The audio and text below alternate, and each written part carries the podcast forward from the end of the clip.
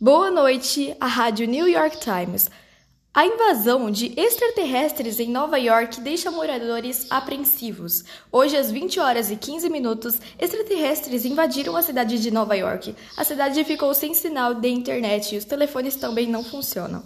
Apenas o sinal de rádios estão ativos. Anne Jones, que estava em um parque com sua mãe, acabou sendo levada por um extraterrestre, Joe Biden. O presidente dos Estados Unidos, em uma entrevista concedida à rádio New York Times, pediu à população que não saia de suas casas. Convocou uma tropa de choques para combatê-los. A qualquer momento voltaremos com mais informações.